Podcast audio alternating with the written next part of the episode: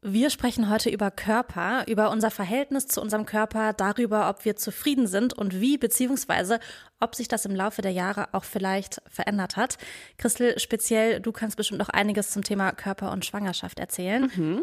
Aber wir fassen Körper auch ein bisschen weiter. Es geht auch um graue Haare, um Falten und um Haut generell. Seid ihr beide ready? Ja. Sowas von. 30. Der Podcast übers Erwachsenwerden. Mit Christina, Katrin und Claire. Drei Freundinnen, große Fragen, echte Gespräche. Ich würde vorher gerne einen ganz kurzen Disclaimer machen. Und zwar, alles, was wir jetzt über unsere Körper sagen, das sagen wir aus der Perspektive von uns, die alle drei, ich würde sagen so norm schöne Körper haben. Ähm, wir beziehen uns also wirklich nur auf uns und wie wir unsere Körper wahrnehmen. Und wenn euch das in irgendeiner Form triggert, ihr mit eurem Körper struggelt oder ihr vielleicht auch eine Essstörung habt, dann schaut mal, ob ihr die Folge hier lieber skippt. Wir verlinken euch in den Show Notes auf jeden Fall auch ein paar Beratungsstellen und Hilfsangebote. Let's go? Let's yes. go. Okay. Vielleicht bleiben wir direkt beim Thema Körperwahrnehmung und um einmal einzuordnen, aus welchem Hintergrund wir gleich sprechen. Ist oder war euer Körper jemals ein ernsthafter Struggle für euch beide? Also im Sinne von, hattet ihr mal so krankhaftes Verhalten, eine Essstörung oder wirklich so toxische Gedanken? Nee, also so richtig dolle jetzt nicht, aber es war schon so, dass mich mein Körper mehr beschäftigt hat in der Vergangenheit schon mal, als er das jetzt tut. Mhm. Und auch das Thema Gewicht für mich äh, früher eine viel größere Rolle gespielt hat. Kannst du sagen, was du meinst mit früher ungefähr? Ja, so, ich würde sagen, ab 15. Okay. Ähm, so ganz klassisch Pubertät, aber dann auch schon eigentlich bis puh, vor drei Jahren. Okay. Vielleicht also, auch bis zur Schwangerschaft. Mhm. Ja. ja. Ist bei mir so ähnlich. Also ich würde, also ich habe auch kein ernsthaftes Problem gehabt, in Anführungsstrichen, aber ich habe mich schon immer sehr bewusst damit auseinandergesetzt, bis vor so, ich würde sagen, sechs, sieben Jahren. Mhm. Und warum dann nicht mehr? Weiß nicht, irgendwie hat sich das so, habe ich mich so mehr und mehr akzeptiert irgendwie und ich, vielleicht hat es auch mit meiner Beziehung zu tun, mhm. in die einfach so sehr, also die sich einfach nicht so sehr darauf bezogen hat oder die, wo ich das Gefühl hatte, ich kann einfach so sein, wie ich bin und das ist einfach so, wo ich mich sehr wohl gefühlt habe. Mhm. Und das war, glaube ich, in den Jahren davor für mich selber, auch jetzt gar nicht durch einen anderen Partner oder so, aber einfach durch mich selber so, dass ich es mehr thematisiert habe in meinem Kopf. Mhm. Und nochmal, Christina, eine Rückfrage bei dir. Du meintest gerade, das war eigentlich bis zur Schwangerschaft ein Thema. Ähm, und du hast kurz das Thema Gewicht gedroppt. Mhm. Was hat dich so beschäftigt?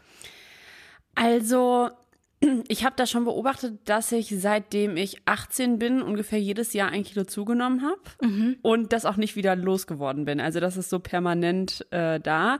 Und das war schon so, dass mich das so bis in die, also bis Mitte 20 sehr beschäftigt hat, weil keine Ahnung, ich hatte immer das Gefühl, ich bin zu dick, auch wenn ich das vielleicht objektiv gar nicht bin, aber ich glaube, diesen Struggle kennen ganz viele, so dass man sich selber zu dick findet und von außen gucken einen Leute an und denken sich so, was hast du für ein Problem? Du bist nicht dick. Mhm. Äh, und selbst wenn, so ist auch egal. Aber für mich selber war das dann irgendwie nicht so doll egal und es war dann auch schon so, dass ich jahrelang, habe ich jetzt neulich noch mal drüber nachgedacht, den Bauch eingezogen habe. Mhm. Mhm. Und das tatsächlich seit ich würde sagen, zwei, drei Jahren nicht mehr mache, weil ich mich einfach viel wohler fühle in meinem Körper und das auch voll die Erleichterung war, dass ich das nicht mehr gemacht habe. Und ich glaube, dass das bei mir kam, dass die der Körper nicht mehr so eine Rolle gespielt hat, weil ich in anderen Bereichen mehr Selbstbewusstsein bekommen habe mhm und mich auch über andere Bereiche mehr definiert habe. Also gerade äh, Stichwort Job ähm, nach dem Studium, dass ich dann einfach dachte, okay, ich habe jetzt so viele Erfahrungen gemacht, ich bin äh, eine selbstbewusste Frau. Das Thema Körper, da habe ich jetzt keine Kapazitäten, mich mehr mit zu beschäftigen. Mhm. Und hast du irgendwelche ähm, Dinge getan, dann wie zum Beispiel Diäten oder so aktive Vermeidungsstrategien in so sozialen Kontexten, weil du so dachtest, ich fühle mich nicht wohl? Ja, also ich habe äh, gar nicht enge Sachen angezogen dann, mhm. weil ich mir dachte, oh, da zeichnet sich ja der Bauch ab. Wie dumm eigentlich. Also und danach schon auch Klamotten ausgesucht und das war für mich einfach so Gewicht dann immer ein Thema und dann hat mein Freund immer gesagt, das ist total bescheuert, hör mal auf damit und der hat dann tatsächlich irgendwann angefangen, Waage und Ganzkörperspiegel abzuschaffen bei uns, mhm. weil ich das dann immer so gecheckt habe und immer so meinte, oh, irgendwie, guck mal, mein Bauch und dann meinte er, der ist kein Bauch, jetzt hör auf.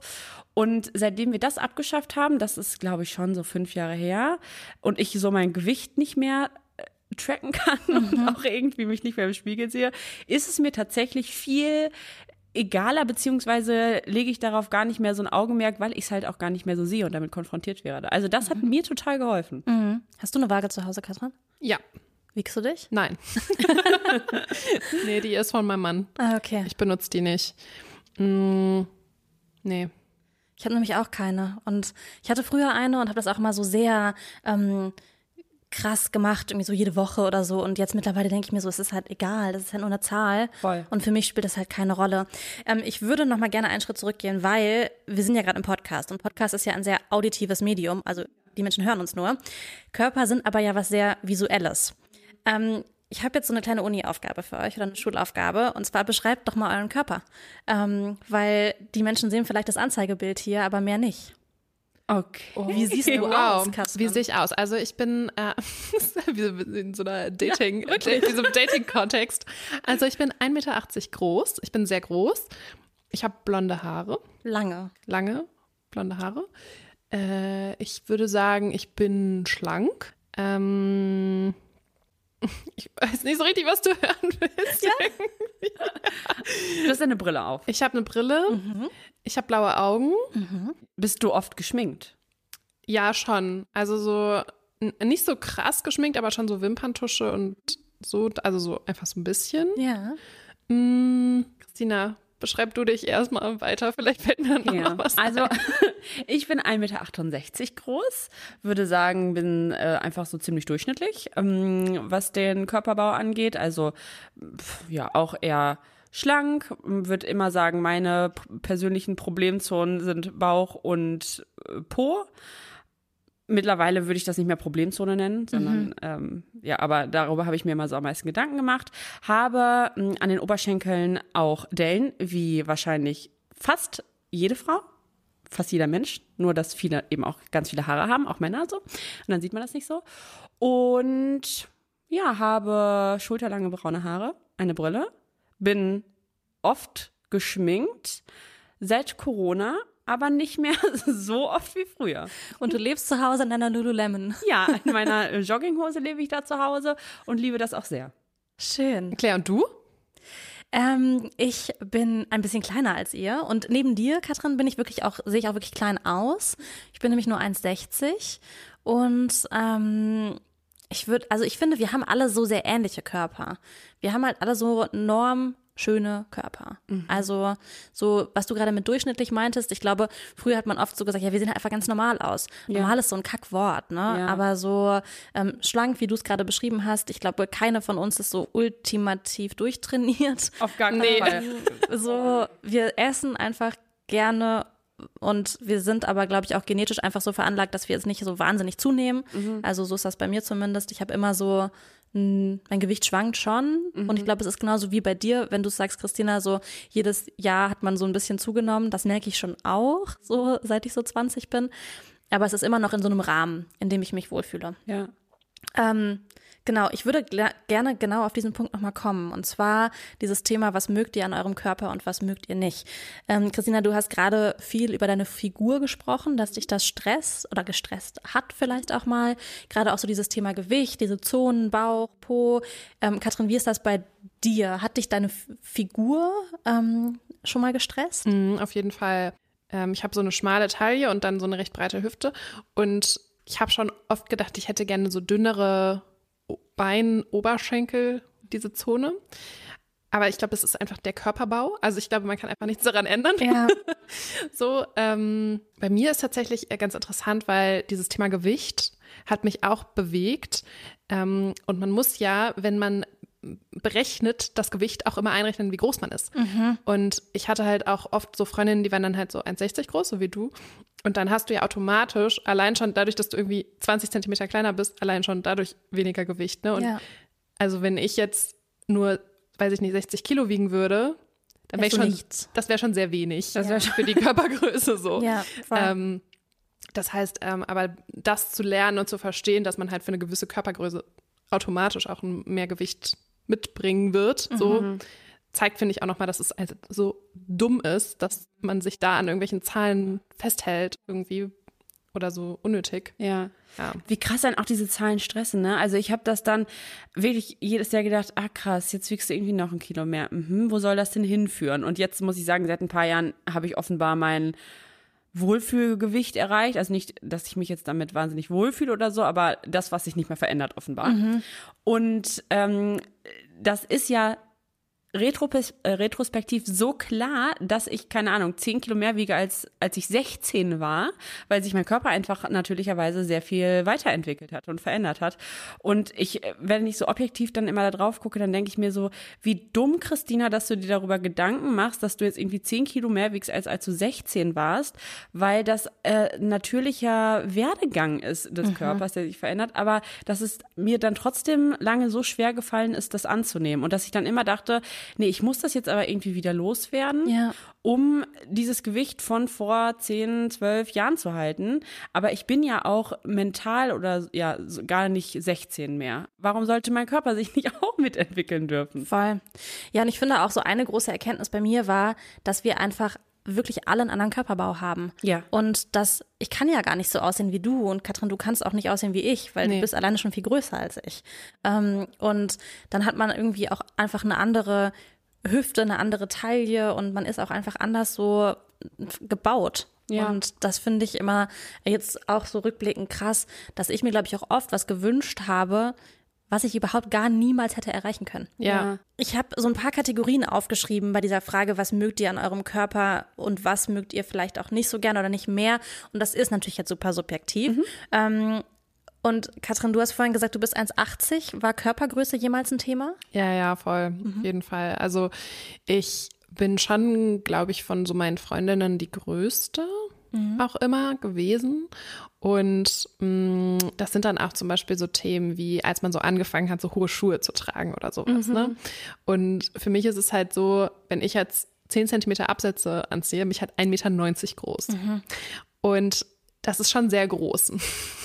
ähm, so dass ich ja auch immer das Gefühl hatte, so, dass ich kann das nicht machen oder so, ne? Und Ja. dann war ich auch immer so sehr self-conscious, ähm, wenn ich in so Gruppen war, wo ich dann halt immer so alle überragt habe und so. Ich habe das, glaube ich, abgelegt, würde ich sagen.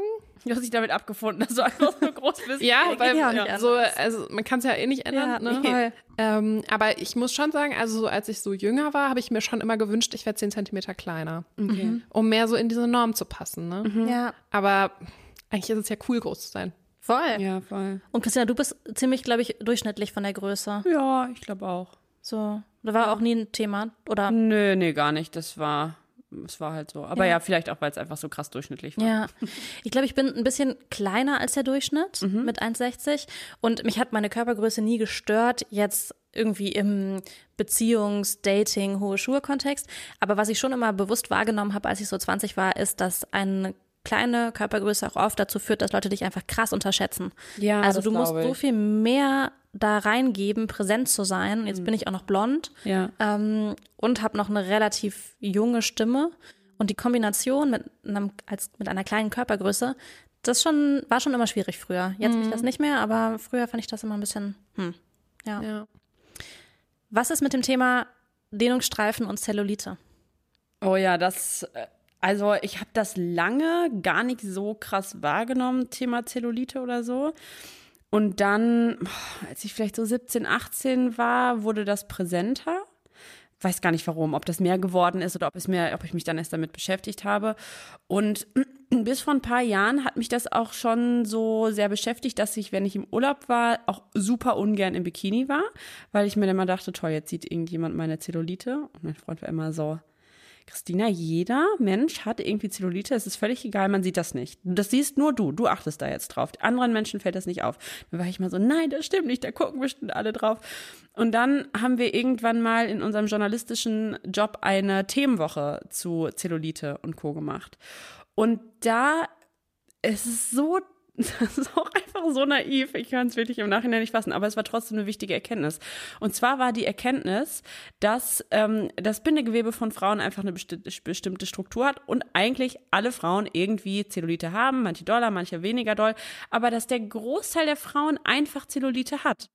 Und das habe ich für mich im Kopf nie durchgespielt, dieses Szenario, dass ich gar nicht die Einzige bin, was total bescheuert ist. Und danach dachte ich so, okay, es ist das Normalste der Welt und seitdem ist das für mich auch gar kein Thema mehr. Mhm. Wie ist bei dir, Katrin? Mm, ich hatte schon sehr früh Dehnungsstreifen an den Beinen und so, ähm, so an der Innenseite der Oberschenkel und sowas. Und ich weiß, also mich hat das, glaube ich, wenn ich jetzt so drüber nachdenke, ehrlich gesagt nie so krass gestresst. Nee. Also ich habe mir da nicht so krass Gedanken drüber gemacht. Also über die Dehnungsstreifen nicht. Zellulite schon eher, dass man so dachte, so man ist nicht dünn genug für ein Bikini oder sowas. Das kenne ich schon auch. Mhm. Dass man abnehmen muss, um die Zellulite loszuwerden, was ja nicht funktionieren nee, was wird. Einfach nicht funktioniert. Nee, weil nee. es einfach nichts damit zu tun ja. hat. Genau. Aber man wusste es ja auch irgendwie nicht früher. Und irgendwie hat mich das auch so krass geärgert, als ich diese Erkenntnis dann hatte. Und die ist ja wirklich erst ein paar Jahre her. Weil ich mir so dachte, mein Gott, ich beschäftige mich ja echt irgendwie viel mit dem Thema, mhm. allein beruflich. Und selbst ich muss mir das so krass vor Augen führen, dass jede Werbung, die ich angucke, vielleicht gefaked ist, vielleicht sehen die Frauen auch wirklich so aus und sind makellos, ist ähm, auch alles fein, aber dass so halt nicht der Großteil aussieht. Und dass selbst mich das jahrelang oder ja irgendwie so 15 Jahre lang schon so sehr ähm, bewogen hat zu denken, dass mein Körper halt nicht so schön ist. Ja. Das finde ich richtig traurig eigentlich. Ich finde das auch richtig traurig und ich finde auch so krass, dass durch diese Unwissenheit, glaube ich, halt bei vielen, auch bei vielen Männern, ähm, noch so ein Bild entsteht, wenn eine Frau Zellulite hat, dann hat sie einfach nicht so einen perfekten Körper. Ja. Weil die natürlich auch nur sozialisiert sind über Magazine, Fernsehsendungen, Filme und Co. Ähm, und bei mir war das früher schon so, dass Zellulite fand ich schon so ein krasses Thema. Ich weiß ja. auch noch so, wenn ich so am Strand oder im Schwimmbad war, wollte ich immer so die Letzte sein, die zum Wasser geht, damit ja. so keiner äh, vor mir, ja, nee, keiner hinter mir geht und das so sieht. Da war ich so 14 oder 15 oder so, wie krass. Mhm. Und ich hatte auch so Dehnungsstreifen zwischen den Beinen, also an den Oberschenkeln. Und die waren am Anfang, ich weiß nicht, ob ihr das auch hattet, der waren die noch so lila. Ja, doch, das Da waren die so dunkel, mhm. ne? Mhm. Als das Gewebe gerade gerissen ist. Mhm. Und dann habe ich da alles Mögliche drauf geschmiert. Ne? Wirklich, ich hatte so Frischhaltefolie um die Beine, damit die Zellulite Miete weggeht oh, und krass. alles, was man halt dann auch so irgendwie in der Bravo gelesen hat, oder wahrscheinlich war es nicht mehr Bravo, die war ja noch einigermaßen okay, aber so irgendwelche anderen Frauenzeitschriften, die dann auch so die Zellulite-Hölle von Paris Hilton getextet oh haben. Ja, so. oh krass. Das war das schon das schlimm. Ist so ne? krass. Und das haben ja wahrscheinlich auch in vielen Fällen Frauen geschrieben. Ja, ne? total. Die ja wahrscheinlich auch Zellulite die haben. Auch ja. Die nämlich 98 Prozent der Frauen. Ja, es ist wirklich so irre. Es ist ja echt irre. Ähm, Nächstes Thema. Ich gehe noch ein paar, ich habe noch so drei und dann ja, habe ich ja. einige Fragen noch. Ähm, Brüste. Ja. Was habt ihr da für Gedanken für? Hat euch das jemals gestresst? Habt ihr so ein Thema mit euren Brüst Brüsten? Hm, nö, gar nicht, ehrlich gesagt. Die waren. Ich auch nicht. Nee. Also ich muss sagen, ich stehe jetzt nicht vorm Spiegel und denke mir so, wow, mega hot. ähm, aber ich denke mir auch nicht so, boah, was für eine Katastrophe, sondern die, die waren halt einfach da. Ja. Aber die, ich habe denen nie so eine krasse Bedeutung zugemessen. Nee, ich auch nicht. Aber liegt vielleicht auch an, dass wir beide auch, glaube ich, so eine Normgröße haben. Ja, ne? genau. Also so sehr Standard. Ja, einfach. nie Probleme beim BH-Kauf, dass man irgendwie eine große Größe braucht oder eine besonders kleine oder sowas, sondern es war. Ja. Ich finde das irgendwie krass, weil ich habe äh, relativ kleine Brüste und ich trage zum Beispiel gar keine BHs mehr. Also so mm, jetzt ganz selten irgendwie, aber eigentlich nicht weil das brauche ich halt einfach nicht. Also so, es, da muss nichts gehalten werden. So. Ja. auch beim Sport nicht. Ähm, und das war schon früher echt ein krasses Thema, dass ich so dachte, boah, ähm, wie furchtbar, wenn dann Leute auch so gefragt haben, was ist deine Körbchengröße? Und ich war immer so, das wollte ich dann immer so nicht sagen mhm, und so. Mhm. Und heute denke ich einfach so, meine Brüste passen halt zu meinem Körper. Ja. Also ich bin auch einfach klein und relativ ja, ja. schmal, so.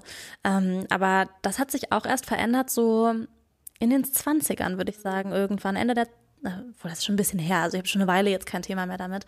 Aber ich hatte das früher auch oft, wenn ich so neue Typen gedatet habe, dass ich dann so mich schon auch geschämt habe, so mein Oberteil auszuziehen. Krass. Ich weiß noch, dass ich früher auch, also da war ich echt noch jung, mm, so mit 17, 18 auch immer Sex hatte, aber den BH nicht ausgezogen habe. Echt? krass. Mhm. Ja. Es ist aber halt, auch letztendlich so ein Selbstbewusstseinsthema. Ey, das ist nur wieder, ne? Selbstbewusstsein, ne? total. Ja, aber es ist schon auch so, das weiß ich noch, dass als ich so 16, 17, 15, irgendwie sowas mhm. war, oder hatte, hatte ich mit 15 schon, hatte man da schon richtig Brüste? Ja. Naja, auf jeden Fall so um den Dreh, ne? Als man noch in der Schule war. Da äh, erinnere ich mich schon auch dran, dass wir dann so zu H&M gegangen sind oder in solche Läden und dann auch so Push-Up-BHs und sowas habe ich dann auch gekauft und ähm, dann habe ich halt irgendwann festgestellt, also auch natürlich aus dem Grund heraus, dass Brüste irgendwie groß sein mussten und so schön angerichtet sein mussten. Oh Gott, das klingt so schrecklich. Und mittlerweile trage ich halt äh, nur noch BHs so ohne Bügel und ohne Verschluss, so Bustiers oder wie das heißt, einfach weil So es viel bequemer ist. Ja. weil es Ja. bequem ist. Ja. Ja. Diese Absurdität von BH-Käufen finde ich auch so krass, weil ich hatte früher immer so, ähm, so Push-Up-BHs von Snoopy. Uh. Aber wie krass, weil das einfach eine Kindermarke ist. Ja, das Das stimmt. ist ja so Kinder, so ein Kindercomic, Ja, oder? stimmt. Oder so ein, Mit dem Hund. Mit dem Hund, Ja. ja. Und dann waren das halt so Snoopy-Unterhosen mit den passenden Snoopy-BHs und die waren natürlich total klein. Ähm, und da war unten so richtig viel so ein Pad drin, was man so zusammendrücken ja, konnte. ja. Und jetzt im Nachhinein denke ich mir so, warum druckt man so ein Kinderzeug Ja. Ja, oh mein Gott, stimmt. auf ein BH? Das ist ja, hä? Das ist richtig creepy. Das ist richtig creepy, wirklich. Ich finde das total krass. Ja. Naja, okay, dann habe ich noch ein Thema, was die Leute in meinem Fragetool, was ich vor ein paar Tagen bei Instagram gepostet habe, sehr bewegt hat. Okay. Und zwar das Thema graue Haare. Graue Haare. Habt ihr schon graue Haare? ja, viele. Wirklich? Ja. Ah, du bist sehr blond. Das, ich habe das noch nicht Ja, gesehen. man sieht das nicht so doll. Ja. Ähm, ich sehe das. Ich ähm, rupf sie auch raus. Ja? Okay. Soll man ja eigentlich nicht, aber mache ich trotzdem. Ähm, interessanterweise, seit wir das Haus gekauft haben und so einen Stress damit haben. Krass. also wirklich, als wie so einem Klischee, dass Ja. einem so Dinge graue Haare geben. Ja. Das Haus hat mir graue Haare gegeben. Ja, ich habe schon echt, also nicht jetzt so, ähm, so Strähnen, sondern so einzelne. Aber ja, also habe ich auf jeden Fall. Und dachtest du am Anfang, das könnte auch einfach nur sehr, sehr blond sein? Nee, dann man sieht das schon den Unterschied. Mm, Weil die sind ja, also meine Haare sind schon blond, aber die sind oben am Ansatz schon auch dunkelblond. Mhm. Und wenn das dann so weiß leuchtet, dann sieht man das schon. Und hast du dich Du erschrocken? siehst das. Ja, wirklich, Ja, du ich sehe siehst das. das. Ja, ja. Hast du dich erschrocken? Nee, ich finde es tatsächlich, also ich finde es, ich rupf sie raus, also ich finde es schon nicht so geil, muss ich sagen, aber ich finde es tatsächlich okay. Ja. Ähm, mal gucken, wie das so ist, wenn sich das jetzt noch so weiterentwickelt, aber Ja. Wie Ja. ist es bei dir, Christina? Ich habe auch äh, mein erstes graues Haar rund um die Geburt bekommen von Romy, ja. Ich weiß auch nicht, vielleicht ist das wirklich so ein Stressding. ja, man- ich glaube auch. Ja. Und es war mir ziemlich egal. Also es war so, uch, krass, ein graues Haar. Aber dann dachte ich mir so, ja, da ist ein graues Haar in dem Pulk von sehr vielen Haaren auf meinem Kopf. Und ich muss aber auch sagen, dass ich nicht so mir Gedanken darüber mache, wenn ich äußerlich älter werde. Ob das jetzt Falten oder graue Haare sind, deshalb ist mir das relativ wurscht. Ja. Und bei dir? Du bist ja oft auch äh, gefärbt. Ich bin oft gefärbt, ja. Also ich habe ähm, eigentlich auch blonde Haare mal gehabt, aber die werden immer dunkler. Ich glaube, wie so bei vielen Leuten, die älter werden, werden die so ein bisschen stumpf und so, ähm, so Straßenköterblond. und deshalb färbe ich die eigentlich schon relativ regelmäßig, so alle paar Monate. Also ich strähne die, ich lasse in den ganzen Kopf färben, aber deshalb sehe ich das eigentlich nicht. Aber ich, also meine Schwester, die ist ähm, so eineinhalb Jahre älter als ich, die hat auch schon graue Haare und auch relativ viele. Deshalb könnte ich mir vorstellen, dass ich auch vielleicht graue Haare hätte. Meine Schwester ist dunkelhaarig. Ähm, aber ich sehe es nicht. Würdet ihr denn was an eurem Körper machen lassen? Also ich meine, jetzt natürlich gibt es sowas Lowes wie so die, die Haare färben. Es ist ja im Prinzip auch was machen lassen, weil man es jetzt nicht einfach so lässt, wie es so Natur gegeben ist. ähm, würdet ihr was machen lassen? Nein. Würdest du aus Prinzip nicht oder weil du das Bedürfnis nicht hast, was machen zu lassen? Mm, Ich glaube, es ist eine Mischung, aber ich bin auch so ein Mensch, der nicht so gerne Veränderung mag. Und ich hätte dann denk, würde hätte hätte viel mehr Angst davor, dass es mir danach nicht gefällt. Und ich dann denken würde, warum hast du das gemacht?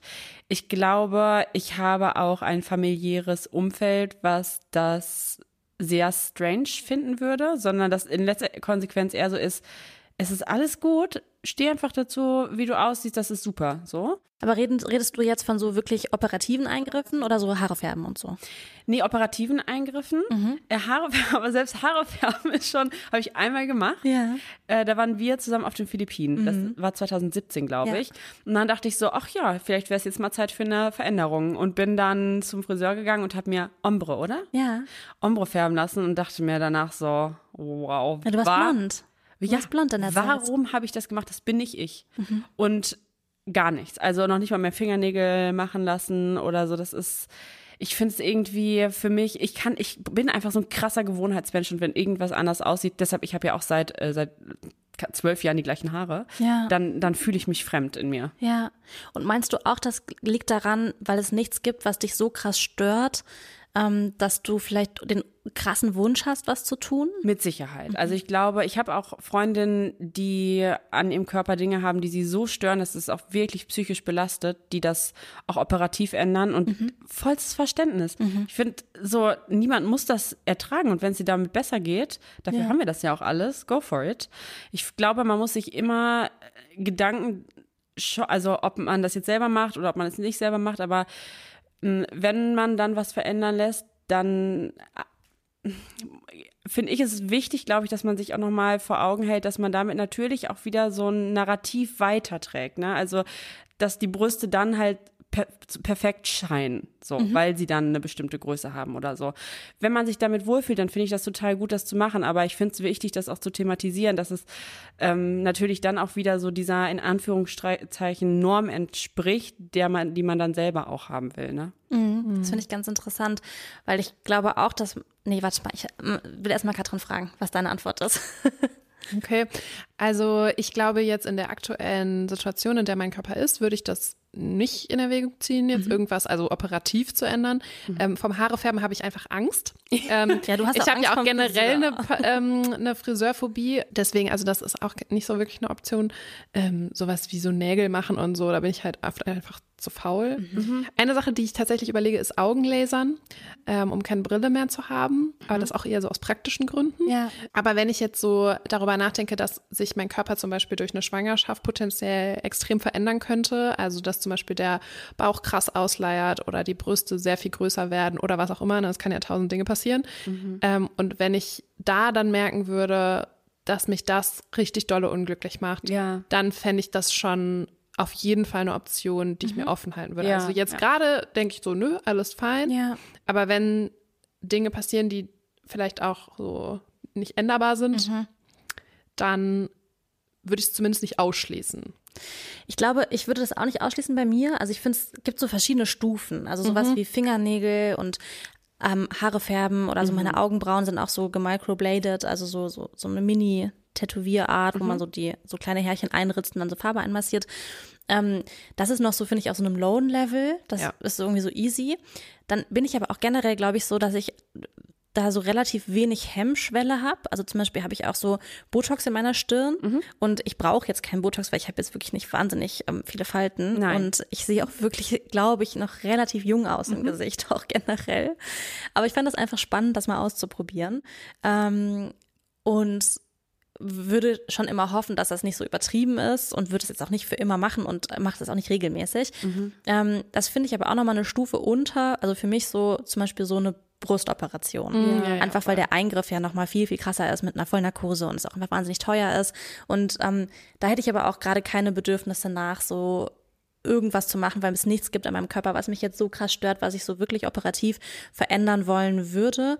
Mm, Ich kann total nachvollziehen, wenn man das macht und finde das auch ab null verwerflich so. Ich kenne ganz viele Leute so in meinem Umfeld, aber ich würde dir voll zustimmen, Christina, dass ich schon glaube, dass so jeder Eingriff, auch Botox und auch Haare färben und graue Haare wegmachen und so, dass das halt das Schönheitsideal immer weiter verschiebt in eine Ja. bestimmte Richtung. Ja. Und wir festigen halt so Schönheitsnormen, die es halt sowieso gesellschaftlich gibt, immer weiter. Aber ich glaube halt auch, dass es nicht so die individuelle Aufgabe ist, gegen das Schönheitsideal zu arbeiten, sondern wenn man einfach sagt, so, es gibt dieses Schönheitsideal, das ist geschaffen von ganz vielen Menschen, ganz vielen Medien, ganz vielen Leuten, Industrie. der Industrie und ich beuge mich dem, weil ich möchte einfach mir keine Gedanken darüber machen, dann finde ich das halt völlig fein. Ja, Voll. Ähm, Ja, und ich glaube auch so Operationen, wenn es jetzt um Schönheitsoperationen gibt, dann und das aus so einem persönlichen, also wenn du wirklich echt so einen ganz großen Struggle damit hast, ne, dann und dir das hilft, einfach mehr Selbstbewusstsein zu haben, dann finde ich dieses den Gewinn an Selbstbewusstsein so viel wertvoller, als dass man dann doch wieder ein Schönheitsideal damit füttert, weil nur, also ich glaube so, wenn nur wer selbstbewusst ist, wird sich halt auch langfristig in seinem Leben auch wohlfühlen. Ne? Selbst wenn es eine Kleinigkeit von außen für Außenstehende ist wie Brüste oder irgendwie sowas. Aber wenn es für diese Person jetzt so wahnsinnig wichtig ist, dann vollstes Verständnis dafür, das zu machen, aber irgendwie beißt sich die Katze halt Ja, so in den Schwanz. absolut, Ne? Weil man halt dieses Schönheitsideal dann wieder füttert. Ja, total. Schwierig, aber ich finde auch, als erstes ähm, könnte halt auch die Industrie ansetzen. Was jetzt ja, man muss auch fairerweise Es sagen, passiert es ja auch. passiert langsam. Ja. Und ich meine, wenn die Industrie irgendwann sagen würde, du, alle Körper sind schön, dann hätte die Industrie halt auch ein Problem, weil sie dann keine Cremes Ja. und Co. mehr verkaufen könnte. Das heißt, es wird immer eine Art Schönheitsideal geben. Ja, voll. Ähm, aber ich glaube, es findet einfach auch gerade vor allem unter Frauen, für die diese Schönheitsprodukte in erster Linie gemacht werden, ein Umdenken statt. Aber ich finde es auch so krass, zum Beispiel, wenn man jetzt so bei Zalando oder irgendwo jetzt so äh, einkauft Mhm. und sich so dann auch so die Fotos anguckt. Natürlich sind viele davon immer noch so ultraschlanke, Ja. Mhm. gefotoshoppte Models. Aber manchmal gibt es ja dann auch so ähm, einfach mehr Diversität, Mhm. aber oder auch mal so Bilder, wo man auch so die Zellulite sieht oder so. Man ist, finde ich, im ersten Moment immer kurz irritiert Ja. und dann findet man es irgendwie cool. Ja, total. Also total.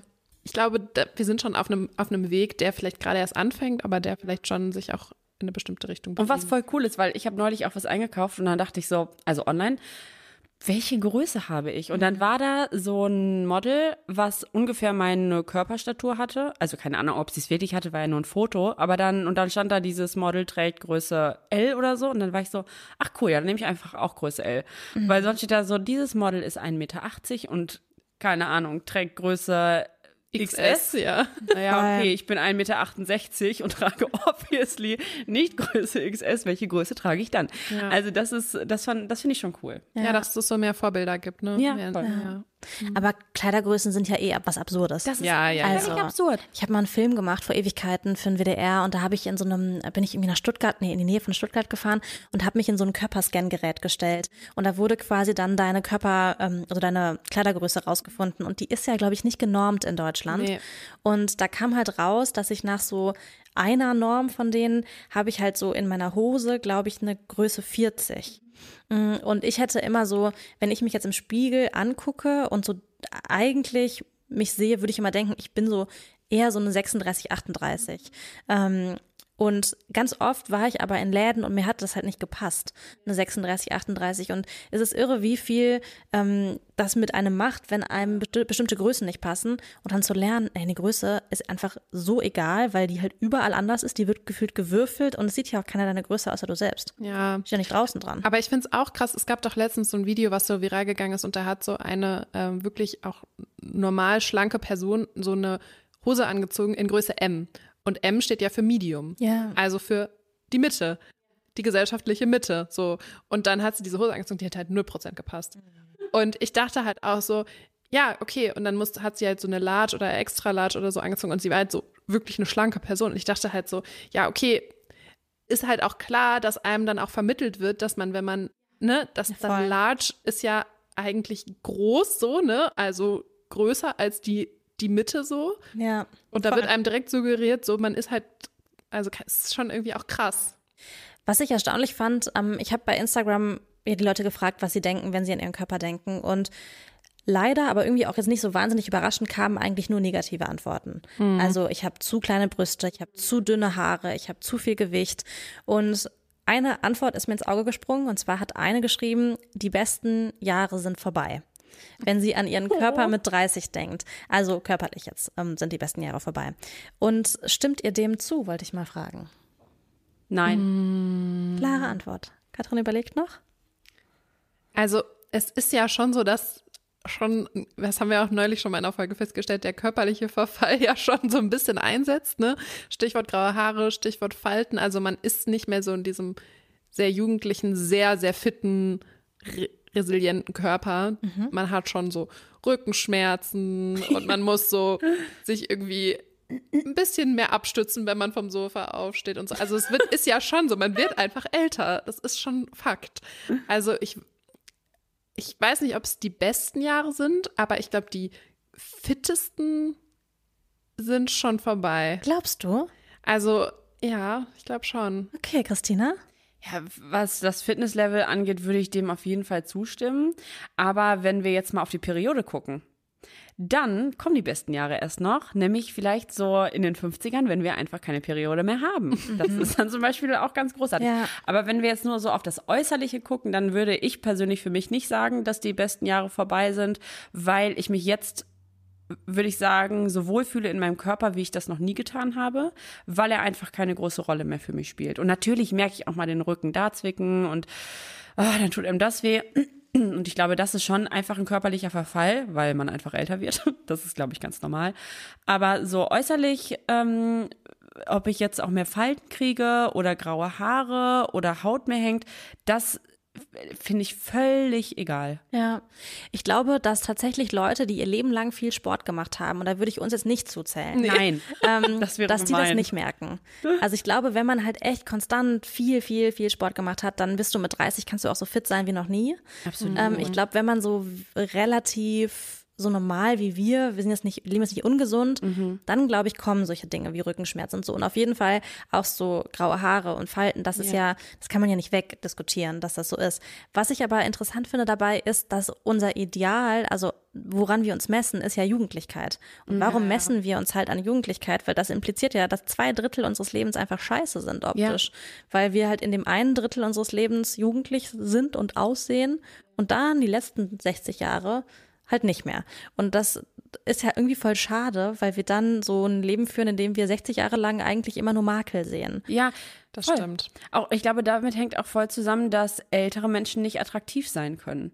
Ja, das stimmt Und- ja gar nicht, wie viele Nee. ältere Menschen einfach wahnsinnig attraktiv auch sind. Genau, aber die wurden äh, jahrzehntelang ja auch so, wenn es um Attraktivität ging, aus der Öffentlichkeit rausgehalten. Also wann sieht man alte Models in Werbung oder Ja, so? Männer das ist halt, auch ne? was, was langsam kommt, aber total selten. Genau, Männer werden ja einfach wahnsinnig, wahnsinnig sexy mit dem Alter. Ja, Männer George, werden nur George Clooney. ja, und das ist ja auch total der Scheiß. Genau, und Also- ich glaube schon, dass das was ist, was sich jetzt langsam ändert, aber auf jeden Fall auch ändern muss. Und auch gerade wenn man so an die Pornoindustrie denkt, dann si- ist da ja immer noch das Narrativ, dass die Frauen oft aussehen wie ganz junge Mädchen. Und das finde ich schon auch erschreckend. Katrin, wir beide haben vor ein paar Tagen über so ein Thema gesprochen und zwar darüber, ähm, dass man oft jetzt Fotos von sich von früher sieht und so denkt, hä, warum zur Hölle war ich denn da unzufrieden mit mir? Ja, das finde ich auch krass, ähm, weil man, also ich glaube, und das ist auch so ein Phänomen, dass man immer denkt, gerade, also man müsste sich selber optimieren und dann in der Retrospektive merkt man erst, okay, so wie ich mit 23 aussah, so werde ich halt nie Ja. wieder aussehen und Damals dachte ich halt irgendwie, meine Oberschenkel sind zu dick, aber ich war halt so schlank, wie ich halt nie wieder sein werde in meinem Leben. Ähm, und das ist für mich tatsächlich auch sowas, was ich irgendwie so versuche, auch zu, oder was ich vielleicht auch schon geschafft habe, ich weiß nicht, aber wo ich so denke, ich, ich muss halt in dem Moment leben und ich muss in dem Moment irgendwie zufrieden sein, weil sonst denke ich immer nur rückwirkend so, ah ja, war ja eigentlich ganz cool und das ist ja voll schade. Ja, gerade so dieses Thema Körperoptimierung, das ist auch echt was, was ich lange auch drin hatte, so wenn es dann auch, keine Ahnung, um Sport ging. Und ich dachte halt auch lange, dass es dazu gehört, ins Fitnessstudio zu gehen. Und ich habe es jedes einzelne Mal krass gehasst. Ich fand es einfach nur schrecklich, weil ich Fitnessstudio einfach gar nicht mag. Also ich habe früher viel Mannschaftssport gemacht, ich reite, ich mache Pilates, aber dieses Fitnessstudio fand ich immer furchtbar, aber ich wusste, ich muss es irgendwie machen, damit mein Körper schön ist. Also so Stichwort keine Zellulite, kein Bauch und so weiter. Und ähm, dann kam Corona und ich war in einem Fitnessstudio angemeldet und dann konnte ich ja wirklich nicht mehr hingehen, weil die waren ja alle zu. Und dann habe ich so gemerkt, wie glücklich mich das macht, dass ich im Alltag nicht mehr diesen Gedanken habe, du musst jetzt aber noch ins Fitnessstudio heute. Und wie sehr mich das belastet hat. Und dann habe ich für mich entschieden, nee, das gehört, das, ich muss das auch gar nicht machen. Ähm, das habe ich immer gedacht, dass man das muss, aber wenn es mir keinen Bock macht, mein Leben ist zu kurz, Sachen zu machen, auf die ich keinen Bock habe. Und die ein, zwei Kilo, es geht ja wirklich oft auch um ein, zwei Kilo. Ja, ne? wirklich, ne? Dass man sich so denkt, ah, ich würde gerne ein Kilo weniger wiegen. Ja, okay, dann esse ich mal einen Tag mehr oder so und dann wiege ich halt auch ein Kilo. Also das ist so absurd. Und seitdem ich das nicht mehr mache mit dem Fitnessstudio, geht's mir mental so viel besser. Vielleicht auch, weil ich nicht mehr in diesem Umfeld bin, dass ich andere Körper sehe, von denen ich denke, oh ja, das finde ich schon auch schön, wenn ich so aussehe. Ich habe eine Sache in dem Fragetool gelesen, ähm, da bin ich irgendwie so drüber gestolpert, weil das echt oft kam bei dem Thema kritisch mit sich sein. Und zwar haben echt einige Mütter in dieses Fragetool reingeschrieben. Mhm. Wir kommen nachher nochmal zum Thema Schwangerschaft, aber da haben einige geschrieben, ich bin jetzt stolz, seit ich ein Kind geboren habe. Und das will ich auch gar nicht absprechen. Ich habe das erst gelesen und dachte so, ja, das kann ich krass verstehen. Mhm. Und dann dachte ich so, wie irre, dass es halt für viele anscheinend das braucht, mhm. um dann stolz auf den Körper zu sein und den Körper zu akzeptieren. Ähm, weil viele, also viele ja diesen Moment vielleicht auch noch nicht hatten oder gar nie haben werden, ein Kind zu kriegen. Ähm, hast du da einen Gedanke zu, Christina? Ja, ich kann das nachvollziehen, weil das hat ja gar nichts mit Äußerlichkeiten zu tun, mhm. ähm, sondern ich hatte das auch, dass die Geburt für mich so eine krasse Extremsituation war und so eine krasse extreme Erfahrung, zu was mein Körper in, imstande ist, nämlich so ein drei Kilo Kind zu gebären, mhm. dass ich mir so dachte, wie egal ist es in Relation dazu, ah, okay. wie der Körper aussieht. Ja. Und das muss ich auch sagen, seit der Geburt ist es mir noch mal viel egaler, weil ich mir so denke, wow, was, was der einfach wirklich physisch kann, dieser Körper, das ist einfach krass. Ja, es wäre halt cool, wenn das alle denken könnten, auch ohne ein Kind ja, bekommen absolut. zu haben. Absolut. Weil der Körper kann ja auch einfach total viel. Ja, der Körper kann uns durch jeden äh, Tag tragen, der kann uns durch 40, 45 Jahre Job tragen. Selbst wenn man am Schreibtisch Schreibtisch sitzt, ist es anstrengend. Wenn es eine psychische Belastung gibt, was unser Körper alles mitmacht, das ist einfach nur krass. Mhm, voll. Haben eure Eltern oder eure Freunde jemals einen Einfluss auf eure, eure Körperwahrnehmung gehabt? Ja, auf jeden Fall. Ja. Ich habe das Gefühl, dass schon das Thema Körper bei uns nicht ganz irrelevant war in der Familie und ähm, auch so im Freundeskreis, dass es immer das Ziel war, schlank zu sein mhm. und dass das immer auch eine Art Druck aufgebaut hat.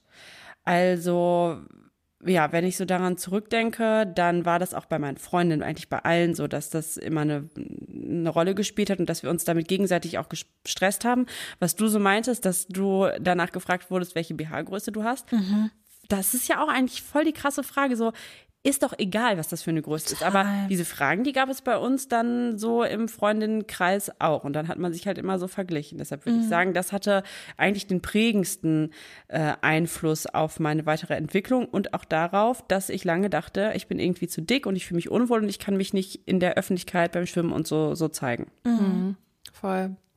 Ja, ich ähm, habe das auch so, also meine Oma hat da auch sehr, sehr viel Druck ausgeübt. Ähm, auf mich jetzt tatsächlich gar nicht so krass, weil ich halt immer sehr schlank war, auch als Kind und so.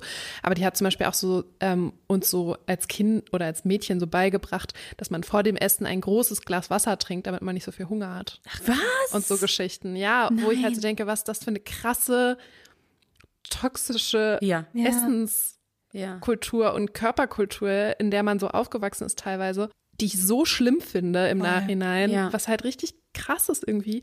Ähm, aber es ist schon auch immer so die Norm gewesen, dass man halt mhm. halt schlank ist, dass ja. man halt ja sich bewegt, dass man irgendwie gut aussieht und so, dass man irgendwie geschminkt ist und mhm. die Haare ja, genau. geföhnt sind und gewaschen sind und dass man vernünftig angezogen ist und so. Also ich bin schon auch so in so einem Umfeld mhm mhm. groß geworden. Jetzt gar nicht so krass von meinen Eltern oder so, die mhm. da jetzt nicht, also da gar nicht so, aber so von meinen Großeltern schon so ein bisschen und so. Ich glaube, das schwingt dann natürlich auch irgendwie mit, wenn man halt, weil die, meine Eltern sind dann natürlich auch in so einem Umfeld aufgewachsen und so. Das ja, voll. Ist dann auch in denen so ein bisschen drin, aber ich habe da jetzt nicht so einen Druck oder sowas gehabt, sondern mhm. eher dann so von meiner Oma. Ich hatte das zu Hause zum Glück gar nicht, dass das irgendwie so Thema mhm. war, aber ich habe das extrem oft bei meinen Freundinnen mitbekommen, auch so in der Schulzeit, dass Eltern Dinge gesagt haben, auch teilweise jetzt noch sagen, mhm. wo die dann wirklich noch so sind, boah, das hat mich echt krass getroffen. Ja. Zum ja. Beispiel, wenn irgendwie ähm, Eltern dann so sagen, boah, du hast im Auslandssemester aber ja schon ein bisschen zugelegt, ne? So, ja, genau. Mensch, das hätte ja nicht sein müssen, wo man so denkt, weiß nicht, also und ich habe dann immer so gespiegelt bekommen, dass das schon echt auch heavy war, so mhm. im Familienkontext bei vielen. Ich glaube, oft sind sich Eltern vielleicht auch nicht bewusst gewesen, was die halt alles so kaputt machen können. Ja. Und so in den Köpfen. Eine ganz andere Generation. Ganz andere Generation. Also das Voll. ist, finde ich, muss man, also man kann nicht immer alles mit Generation verteidigen, aber ich finde es schon auch krass, wie anders zum Beispiel meine Mutter auch groß geworden ist, so im Verhältnis so mit ihrem Körper und wie das halt so war, so zu einer, zu einer anderen Zeit. Also ich mhm. finde schon auch, dass man jetzt dieses Selbstbewusstsein mehr hat, dass es halt auch, dass mehr Körper auch okay sind. Das gibt es ja erst seit ein paar Jahren. Ja. Ja. Ne? Also deswegen finde ich es auch, ich glaube, das ist auch immer gar nicht so böse gemeint. Aber ich glaube auch, so die Kritik von Eltern an der Figur ist was, was super hart trifft und was ganz tief sitzen kann oft.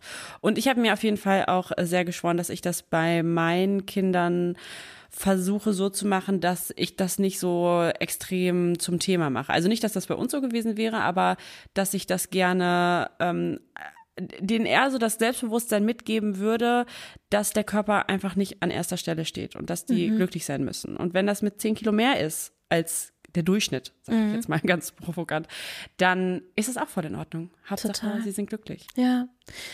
Es gab was, über das ich auch gestolpert bin, und zwar hat eine Person geschrieben, ich struggle mit meinem Gewicht und ich weiß, dass das nicht sein sollte. Mhm. Und ähm, das kam einige Male. Und ich finde, dahinter steht so ein bisschen so ein Social Media Gefühl, gerade was uns oft aber auch suggeriert, so wir müssen unseren Körper lieben. Ja. ja. Ähm, und ich habe mich das schon tausendmal gefragt und glaube ich für mich auch schon eine Antwort gefunden, aber muss man seinen Körper wirklich lieben? Nee, ich glaube, lieben ist halt immer so, boah, das ist schon auch ein starkes Wort. Ich würde jetzt Voll. auch nicht sagen, dass ich meinen Körper liebe. Ja. Nee. Mein Körper ist halt okay. Mhm. Also ich, ich lebe in ihm und er funktioniert und mhm. er sieht auch okay aus und ich bin jetzt zufrieden damit so. Es ist alles in Ordnung.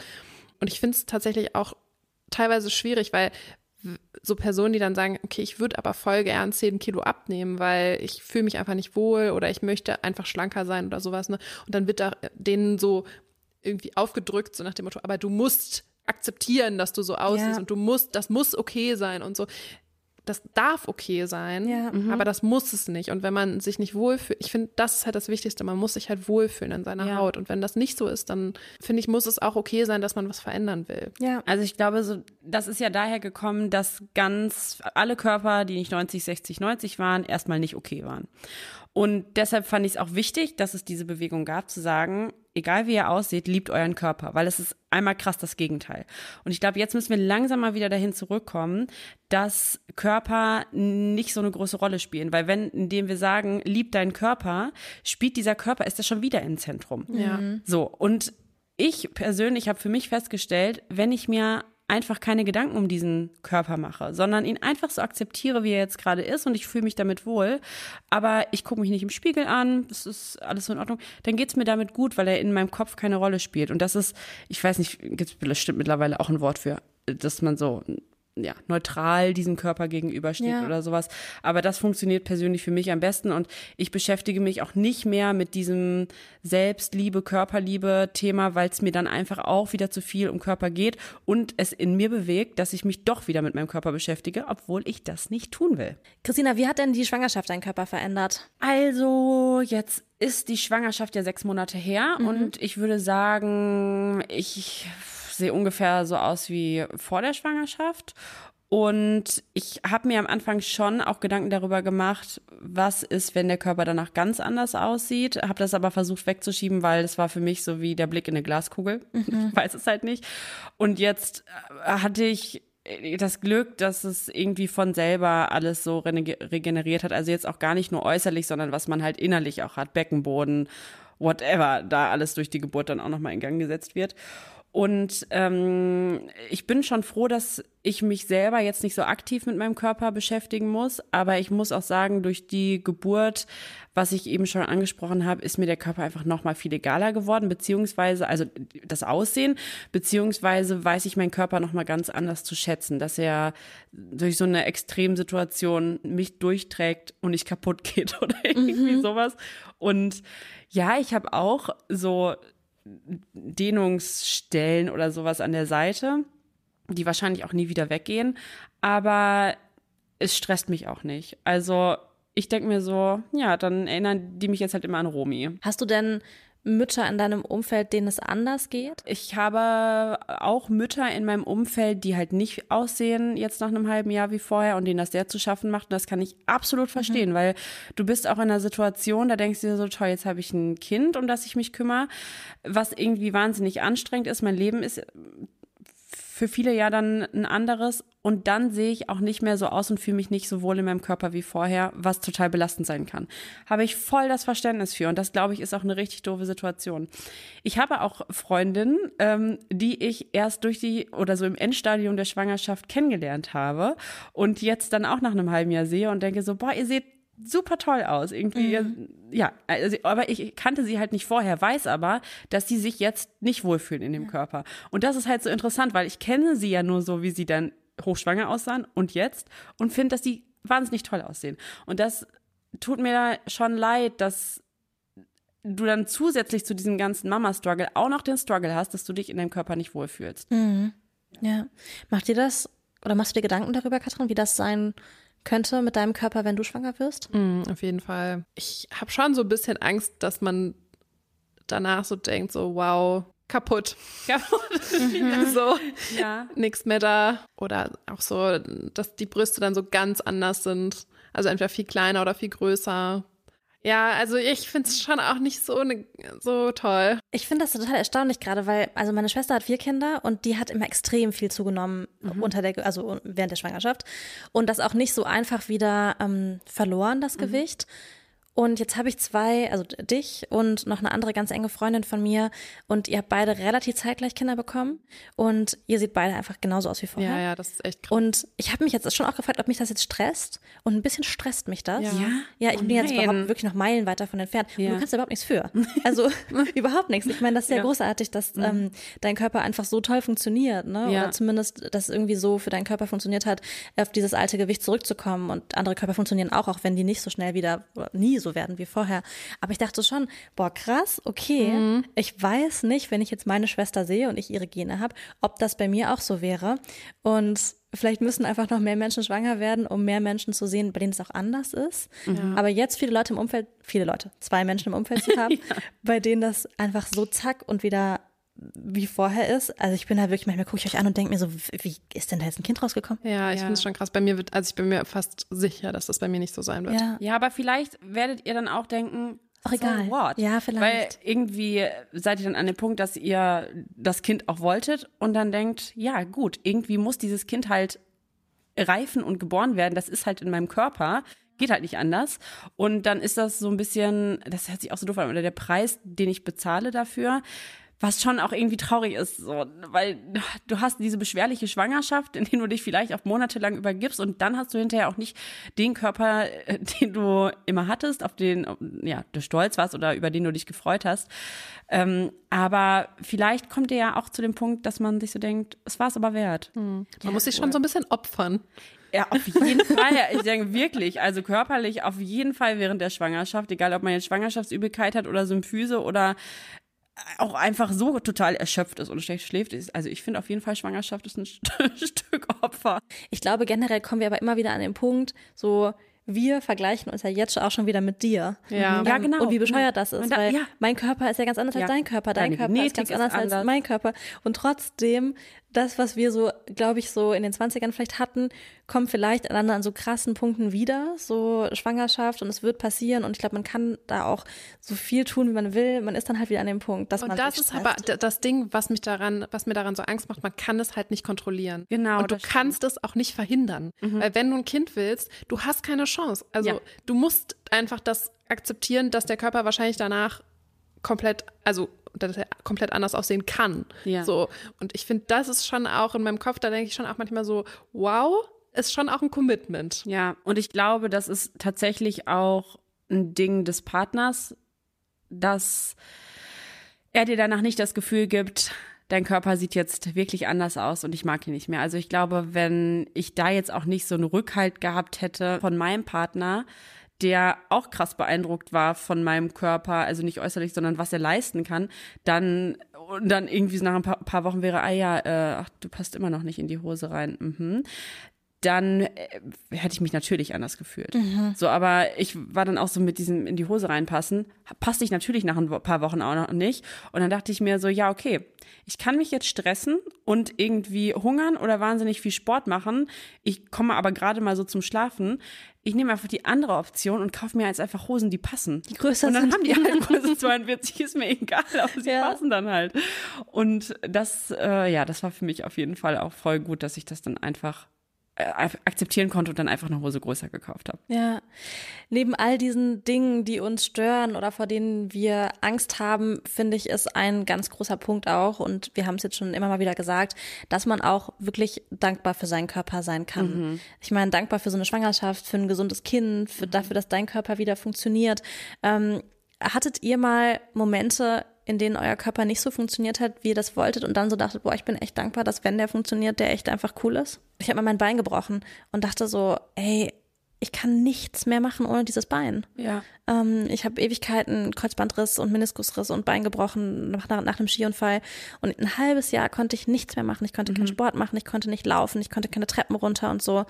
Und da dachte ich so, ja, bei allen zwei Kilo zu viel hier und eine Körpergröße mehr, wenn das Ding nicht funktioniert, Genau.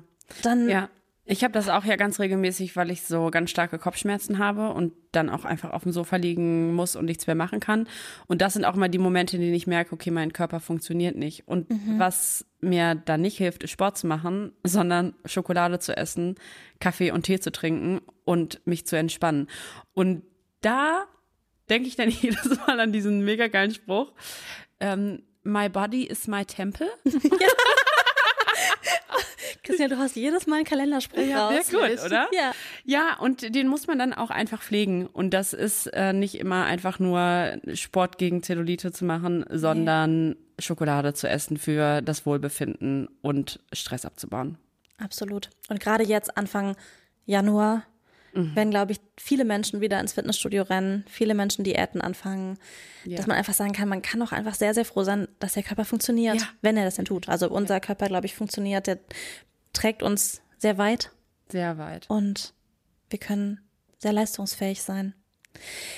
Gibt es was, was ihr gerne 2023, wir sind wirklich 2023, was ihr den Leuten in Bezug auf Körper mitgeben wollt?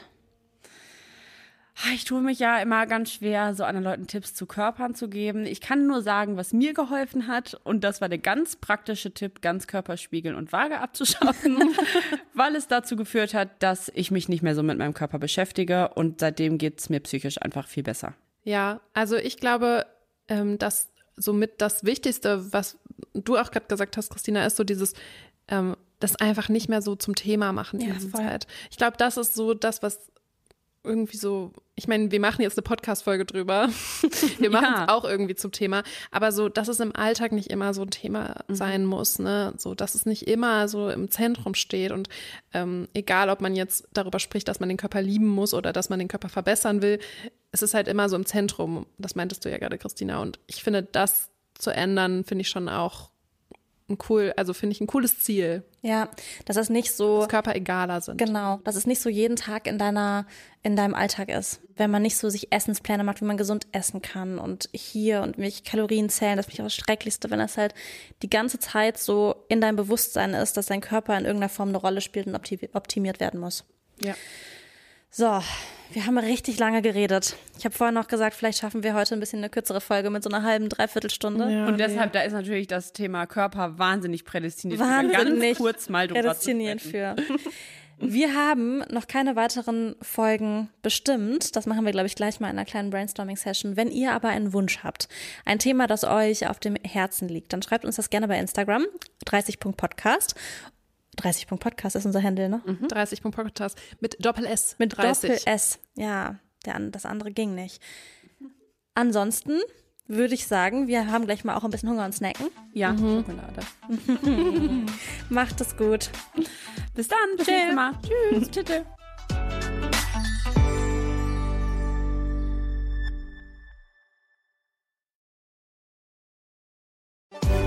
Werbung. Christel, ich habe einen neuen besten Freund. Wen? Kenne ich den noch nicht? Ja, kennst du noch nicht. Der kommt bei mir jetzt fast jede Woche. Das ist nämlich mein HelloFresh-Lieferant. Der ist wirklich die netteste Person überhaupt und der hat mein Leben so viel einfacher gemacht. Okay. ähm, da bin ich jetzt ganz gespannt. Was macht er denn so Tolles? Der bringt mir nicht nur leckeres Essen, der rettet mich wirklich auch vor dem Verhungern. Der trägt sogar meine HelloFresh-Boxen bis vor die Haustür in den vierten Stock. Also absoluter Luxus. Da kann ich dann direkt meine Gerichte im Kühlschrank verstauen oder sofort loskochen. Okay, das ist absolut verständlich, dass du den jetzt als einen deiner besten Freunde bezeichnest. In den vierten Stock würde ich das nämlich nicht schleppen wollen, ehrlich gesagt. Aber dafür freue ich mich auch immer mindestens genauso über die leckeren Gerichte, die man sich jede Woche neu bei HelloFresh aussuchen kann. Die Boxen gibt es ganz flexibel im Abo und ihr könnt die Bestellung jederzeit pausieren oder das Abo ändern, wenn ihr auf Reisen seid oder mal für ein paar mehr Menschen kochen möchtet. Und wir haben natürlich auch einen super Deal für euch, mit dem ihr auf eure HelloFresh-Boxen ordentlich sparen könnt, mit dem Code 30. Alles groß geschrieben und mit Doppel S.